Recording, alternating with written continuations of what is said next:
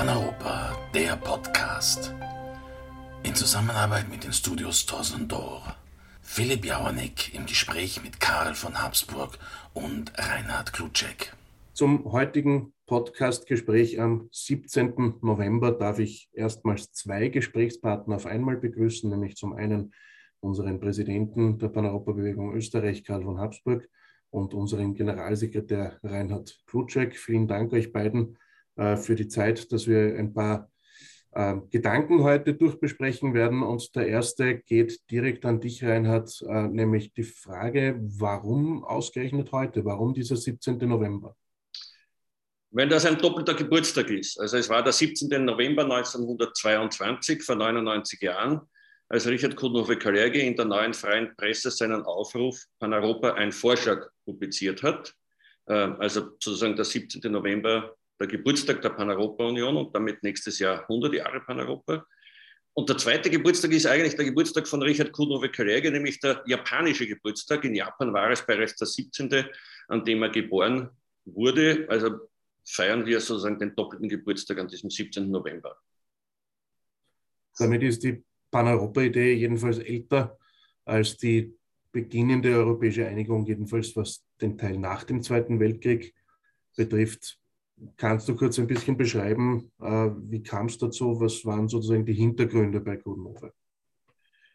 Eine, eine Lageanalyse. Also er hat schlicht und einfach die Situation gesehen nach dem Ersten Weltkrieg. Bis dahin hat ja sowas wie eine europäische Ordnung existiert. Äh, es gab große übernationale Reiche in Europa, insbesondere in Mitteleuropa. Dann war dieses Mitteleuropa aufgesplittet in kleine Nationalstaaten, die die angeblichen Nationalitätenprobleme überhaupt nicht lösen konnten, die gleichzeitig den Kulturraum Mitteleuropa zerstört haben und auch den Wirtschaftsraum Mitteleuropa zerstört haben. Schutzzölle und andere Abschottungsmaßnahmen wurden ergriffen und damit eigentlich die Probleme größer gemacht, als sie eigentlich schon waren.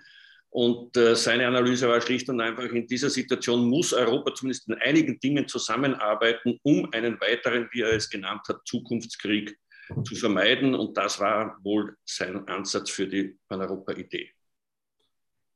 Um, um diesen Gedanken direkt aufzugreifen, man hat ja heute manchmal das Gefühl, ich sage Stichwort, Stichwort ähm, Töne, die immer wieder in unterschiedlichen Mitgliedstaaten von unterschiedlichen politischen Seiten zu hören sind. Ähm, also da ist ja ein bisschen der Eindruck da, könnte man sagen, dass wir uns heute in einer sehr parallelen und sehr ähnlichen Situation äh, befinden. Thema Nationalismus, dass diese Sehnsucht nach dem Nationalstaat, ähm, die eigentlich sehr schwer nachzuvollziehende Entscheidung vieler Briten zu sagen, naja, bevor wir am Tisch in Brüssel mitreden, machen wir es lieber alleine. Egal, ob die Entscheidungen deswegen besser oder schlechter werden. Karl, wie bewertest du diese Entwicklung? Ja, ich verbringe das auch wieder in Verbindung mit Kuddenhofe. Der hat ja ganz am Anfang gesagt, wie er den Begriff Pan-Europa verwendet hat, dass er gesagt hat, Pan-Europa muss das, der Gegenpol sein zu dem Pan-Germanismus und Pan-Slawismus, den er nach dem Ersten Weltkrieg sich entwickeln gesehen hat. Und um genau diesen nationalistischen Strömungen irgendwie äh, vorzubeugen, hat er gesagt, wir müssen jetzt Pan-Europa schaffen, um eben genau diesen nationalistischen Geist ähm, äh, einen Riegel vorzuschieben. Und wie wir von der Geschichte wissen, er hat unglaublich recht gehabt mit seiner Analyse und es wäre damals, wenn ein stärkerer europäischer Geist durchgekommen wäre, äh, wäre es vielleicht zu gewissen Grauen des Zweiten Weltkriegs nicht gekommen. Äh, es, ist ein, es ist eine traurige Tatsache, dass natürlich gerade in einer Situation der Krise, wie man sie zum Teil auch heute immer wieder erlebt, äh, dass dieser Ruf nach Nationalismus wieder stärker wird, dass das Gefühl wird, wir müssen was anders machen, und das hat mal sozusagen in einem reinen nationalstaatlichen Ebene mal funktioniert.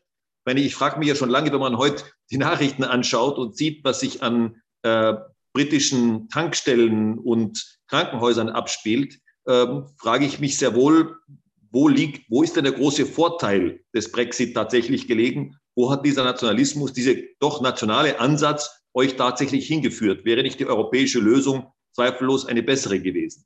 Aber ich glaube eben, dass viele Leute das Gefühl haben, wenn man sich auf einen kleineren Bereich, auf einen Nationalstaat abschottet, kann man möglicherweise irgendwelche Probleme besser in den Griff bekommen, obwohl die Geschichte uns genau das Gegenteil davon gelehrt hat, weil wir ja wissen, eigentlich seit der Zeit der Französischen Revolution, dass uns der Nationalismus immer von einem ums andere Mal in eine große Katastrophe hereingeführt hat. Wir haben es im Ersten Weltkrieg erlebt, wir haben es im Zweiten Weltkrieg erlebt. Eigentlich sollte man meinen, wir sollten davon etwas gelernt haben, aber es ist nicht bei jedem Menschen so. Das ist jetzt äh, die Lageanalyse heute, die sich überraschend stark oder wenig überraschend, je nachdem, wie man das einordnen möchte, aber sie deckt sich jedenfalls sehr, sehr deutlich mit dem, was Gudenhove schon vor rund 100 Jahren gesagt hat. Und damit können wir vielleicht auch über seine Vorschläge konkret sprechen.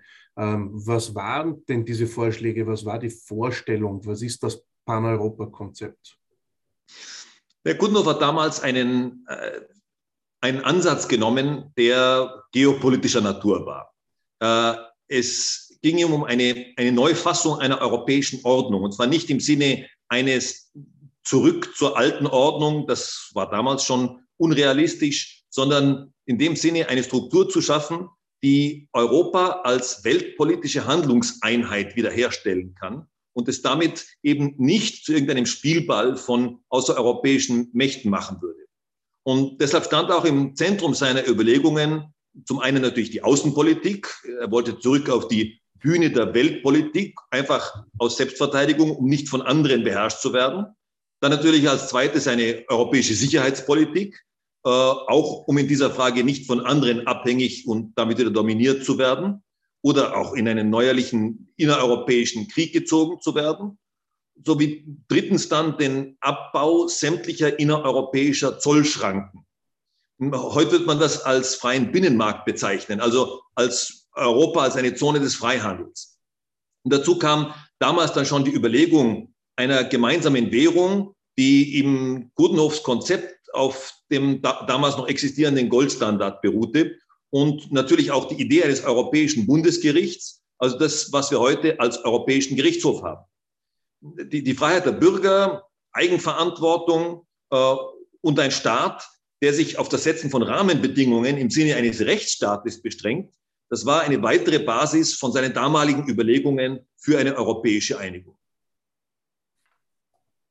Ähm, wenn wir das jetzt in den historischen Kontext stellen, sehen wir, dass nach diesen ersten Erfolgen, auch die die Pan-Europa-Union in den 20er und 30er Jahren durchaus hatte mit sehr erfolgreichen und groß gut besuchten und prominent besuchten Kongressen, ähm, da kam dann zunächst einmal ein ganz, ganz schwerer Rückschlag. Die Machtübernahme der Nationalsozialisten in Deutschland und äh, darauf folgend halt äh, der Zweite Weltkrieg auf europäischem Boden. Ähm, wie ging es damit weiter? Inwieweit gibt es da Implikationen? Was waren die konkreten Schritte? Wir kennen diese Churchill-Rede. Genau. Ich glaube natürlich, dass die Churchill-Rede, Churchill war ja sehr durch Gudenhof inspiriert, eigentlich durch diese europäische Idee von äh, Gudenhof inspiriert, ähm, was ihn auch dazu gebracht hat, eben diese Rede in Zürich zu halten. Es gab halt damals, wie du gesagt hast, eine sehr starke europäische Stimmung, äh, vor allem weil einfach klar wurde, dass diese Kriege nur Zerstörung gebracht haben und, und bringen würden. Und Gudenhof hat eine Initiative für eine Parlamentarierunion ergriffen, äh, aus der dann in der weiteren Folge die Parlamentarische Versammlung des Europarates entstanden ist. Und für Paneuropa stand dann nach der Teilung Europas durch den Eisernen Vorhang das spezifische Schlagwort, was uns jahrzehntelang begleitet hat. Paneuropa ist ganz Europa im Vordergrund, also Überwindung des Eisernen Vorhangs. Das äh, war in der Zeit äh, auch schon mein Vater, Otto von Habsburg, äh, der später dann die Führung der Paneuropa-Union übernommen hat, der sich ganz massiv für ein Ende der Teilung Europas und damit die Freiheit der Völker Mittel- und Osteuropas eingesetzt hat. Und dann natürlich das paneuropäische Picknick, bei dem dann das erste Mal ein Loch, ein richtiges Loch in den eisernen Vorhang äh, gerissen wurde, das dann nicht mehr zugesperrt oder geflickt werden konnte, ist halt völlig mit seinem Namen verbunden. Ähm, wenn wir das jetzt, ähm, wenn wir diese Teilung Europas beziehungsweise die Überwindung dieser Teilung aufgreifen, ähm, man hat sogar von einer Wiedervereinigung gesprochen und rund um 1990, Anfang der 90er Jahre hat, hat ein Italiener den Eurovision Song Contest sogar gewonnen mit einem Lied mit dem Titel, äh, also Insieme Europa möge sich vereinigen. kaum vorstellbar jetzt, nicht ganz 30 Jahre später, dass da eine solche Begeisterung und so ein Geist weht. Und jetzt haben wir über den, über den Pan-Europa-Ansatz zur europäischen Einigung gesprochen. Diese Ge dieser Geist, der sich wohl etwas auch verändert hat, der Zeitgeist zumindest. Was wurde umgesetzt oder verwirklicht und wo sind eigentlich die ganz großen Baustellen? Wir sind natürlich noch nicht da, wo es um die Frage der Vereinigung oder die Frage eines Gesamteuropas geht. Weil ich glaube, der, der alte Satz, der in Paneuropa immer gegolten hat, eben Paneuropa ist ganz Europa, der war natürlich damals an erster Stelle in Gebrauch, um zu zeigen, dass der eiserne Vorhang überwunden werden muss. Aber natürlich gilt er für uns heute noch genauso, weil halt große Teile Europas noch nicht zur Europäischen Union, zur europäischen, zu dieser europäischen Gemeinsamkeit dazugehören. Das sind auf der einen Seite die ganzen Staaten äh, des, des Balkans, die wie so ein Loch in der europäischen Landkarte ausschauen und wo es eigentlich nur in der Logik der Sache liegen würde, dass man diese Staaten mit hereinbringt. Und zum anderen dann natürlich auch Länder wie zum Beispiel die Ukraine. Ich glaube natürlich, die Ukraine ist gerade ein typisches Beispiel, wo wir sagen müssen, man bei uns viel zu oft vergisst, dass dies ein Land ist, das im Kriegszustand ist, das von einem aggressiven Nachbarn überfallen wurde und von dem Teile okkupiert wurden durch Russland. Ähm, ein Land, das die europäische Unterstützung braucht und das auch sagen wir, die Westorientierung natürlich hat. Hier ist es eben wichtig, darauf hinzuweisen, dass die Europäische Union an allererster Stelle eine Sicherheitsgemeinschaft ist, weil sie eben auch aus diesem Geist des des Zweiten Weltkriegs heraus geboren wurde, dass es notwendig ist, die Gefahr eines Krieges wirklich zu bannen und so viele Staaten in den sich europäischen Sicherheitsbereich hereinzubringen, wie nur möglich. Da kann man und darf man einfach die Ukraine einfach nicht vergessen. Und ich glaube, man darf auch eine Sache nicht vergessen, wenn wir jetzt zum Beispiel wieder auf den Balkan blicken. Und das ist die Tatsache, dass es in der Politik so etwas wie ein Vakuum einfach nicht gibt. Es wird immer jemand dort das Sagen haben. Und natürlich ist es wichtig für uns, dass wir die guten Kontakte mit diesen Ländern des Balkans haben und sie auch in die Europäische Union hereinführen, damit auch unsere Gedanken, die europäischen Gedanken, die, die europäischen Freiheitsgedanken auch dort wirklich umgesetzt werden können und nicht irgendein Wahhabismus dort plötzlich seinen Einzug hält. Wenn wir das jetzt auf eine sehr praktische Ebene versuchen zu brechen, ähm, Sicherheitspolitik ist untrennbar verbunden mit Außenpolitik. Die Union hat nach dem Ausscheiden der äh, Briten immer noch 27 Mitgliedstaaten mit teilweise sehr unterschiedlichen Interessen, ähm, wirtschaftlich, geopolitisch, sicherheitspolitisch. Reden wir jetzt bitte nicht über die, über die Scheinneutralität, ähm, beziehungsweise das, was das für Österreich bedeutet. Aber alleine die militärische strategische Ausrichtung zwischen Frankreich, Italien, Bulgarien oder Österreich könnte wohl kaum unterschiedlicher sein. Gleichzeitig äh, gleichzeitig wird gerade die Frage nach, wohin leiste ich meinen Fahneneid äh, für einen jungen Soldaten, ähm, aber auch die Frage, welche Flagge weht dann da auf dem, auf dem äh, Militär, die Frage nach einer gemeinsamen EU-Armee oder auch nicht. Ähm, all diese Dinge werden von den Menschen halt auch äh, oftmals äh, genannt, wenn es um die Frage Souveränität, Souveränitätsverlust, alles kontrollierende Union äh, europäischer Superstaat oder, oder eben nicht äh, geht. Wie, wie würdest du darauf antworten? Ja, als Paneuropa fällt mir natürlich in der Beziehung immer das Subsidiaritätsprinzip ein, wo ich sagen muss, dass das das einzige Prinzip ist, nach dem Europa auch wirklich funktionieren kann, weil es eben ein völliges Bottom-up-Prinzip ist und das, was man der Union immer vorwirft, dass es ein Top-down-Prinzip ist, wo Brüssel alles bestimmt, eben wirklich hintanhält. Wenn man sieht, dass dies ja auch durch den Maastricht-Vertrag mitgeregelt ist und dass es ein Grundprinzip ist, dann ist natürlich unsere Aufgabe, auch ständig darauf hinzuweisen, dass dieses Subsidiaritätsprinzip äh, tatsächlich auch umgesetzt wird im Rahmen der Europäischen Union.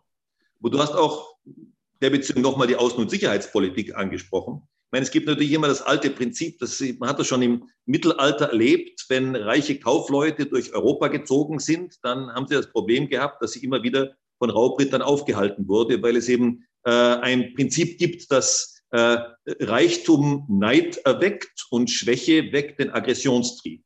Und das muss uns in Europa eine ganz klare Vorgabe sein, dass wir sagen, es ist sehr gut, dass wir ein reicher Kontinent sind, aber wir müssen auch schauen, dass wir nicht schwach sind, dass wir auch im größeren Umfeld nicht als schwach dastehen. Und um nicht schwach dazustehen, brauchen wir natürlich eine koordinierte Außen- und Sicherheitspolitik mit allen Staaten, im Rahmen der Union vereint sind. Und da muss, da ist natürlich noch ein, das ist eine große Baustelle, die noch offen ist. Ich glaube, wenn ich da vielleicht ergänzen darf, wenn man zurückkommt auf die Rede äh, zur Zukunft Europas, die Karl von Habsburg am 11. Jänner äh, gehalten hat, wo genau dieses Thema ja einer der wesentlichen Aussagen war, nämlich die gemeinsame Außenpolitik. Und weil du vorher gefragt hast, Philipp, nach der Souveränität und der Befürchtung, dass irgendein Art großer europäischer Superstaat entstehen würde, wir tendieren dazu, viele Dinge nach Brüssel zu schieben, äh, die dort keine zusätzliche Souveränität im weltpolitischen, geopolitischen Kontext äh, erreichen, entwickeln. Aber, und das ist eben bei der Außenpolitik äh, genau der Fall, wo sozusagen mit der Subsidiarität ja argumentiert werden kann, dass sie auf europäischer Ebene gehoben wird. Auch Deutschland und Frankreich machen in Wirklichkeit keine großartige Außenpolitik. Das wird heute entschieden in Washington, in Peking, in Moskau. Ja, und letztendlich äh, versuchen natürlich einzelne kleine Staaten in Europa dann für sich Vorteile herauszuholen. Äh, aber immer sozusagen zum Schaden des Gesamten würde man diese Souveränität, auf die jeder Nationalstaat zu pocht, auf eine europäische Ebene heben, dann könnte diese Außenpolitik auch eine Souveränität im Sinne einer Durchschlagkräftigkeit entwickeln. Und ich glaube, deswegen muss man dieses langfristige Ziel, das wird nicht einfach sein, eben wegen der nationalen Befindlichkeiten, aber muss man dieses langfristige Ziel so sehr auch betonen. Kommen wir mit dem Stichwort langfristig zu einer spannenden Zeitdauer, 100 Jahre. Ähm, die Pan-Europa-Idee feiert ihren 100. Geburtstag in Bälde und der 17. November ist da auch nicht ganz zufällig gewählt, nicht wahr, Reinhard? So ist es, äh, weil dieser 17. November nicht in diesem Jahr, sondern genau heute in einem Jahr der Auftakt sein wird für einen Jubiläumskongress, 100 Jahre Pan-Europa in Wien. Es wird natürlich zum Teil ein Rückblick auf 100 Jahre Pan-Europa sein, aber im Wesentlichen legen wir das an als einen Zukunftskongress, in dem die Kernthemen der europäischen Einigung aus unserer Perspektive, also aus Pan-Europa-Perspektive, besprochen werden. Also die Themen, die eh schon jetzt gekommen sind, Erweiterungspolitik Richtung Südosteuropa, Ukraine, Georgien, Außen- und Sicherheitspolitik, natürlich auch die geopolitische Rolle Europas, aber auch so Themen wie Regionalpolitik, Subsidiarität und ganz wichtig die Identität Europas als einen Kontinent der Freiheit. Der Termin steht fest, 17. bis 20. November 2022 in Wien und wir dürfen alle dazu recht herzlich jetzt schon einladen. Vielen herzlichen Dank auch für diese Beschreibung. Ich darf, glaube ich, für viele Menschen sprechen, wenn ich sage, dass ich mich tatsächlich schon sehr auf diesen Kongress freue. In diesem Zusammenhang, also den Termin 17. bis 20. November 2022, das kann man heute bereits vormerken, sich in den Kalender eintragen und möglichst auch über diverse Kalender synchronisieren, damit der Termin nicht verloren geht. Wir werden aber auch noch das eine oder andere Mal jedenfalls darauf hinweisen, unter anderem über unsere Website paneuropa.at, auf Facebook, auf Twitter, auf unseren anderen Kanälen, auch noch wie Instagram. Ähm, und natürlich werden wir auch diesen, im Rahmen dieses Podcasts noch ein paar Mal darauf hinweisen. Ich darf mich jedenfalls bei euch beiden sehr, sehr herzlich bedanken für die Zeit und die spannenden Antworten. Ich glaube, da haben wir eine ganz gute Tour d'Horizon geschaffen, auch über die Themen, die wir nächstes Jahr am Kongress behandeln werden. Äh, und bis dahin und auch dort werden wir auch noch vertieft darin eintauchen können und freuen uns auch über jeden und jede, der und die gerne dabei mitarbeiten und mitdiskutieren möchte. In diesem Sinne vielen Dank und einen wunderschönen Tag noch. Das war Paneuropa, der Podcast. Philipp Jaunig im Gespräch mit Karl von Habsburg und Reinhard Klutschek. Eine Produktion der Studios Torsendor Brüssel. Redaktionelle Leitung Philipp Jaunig. Technische Direktion Dieter Grumann.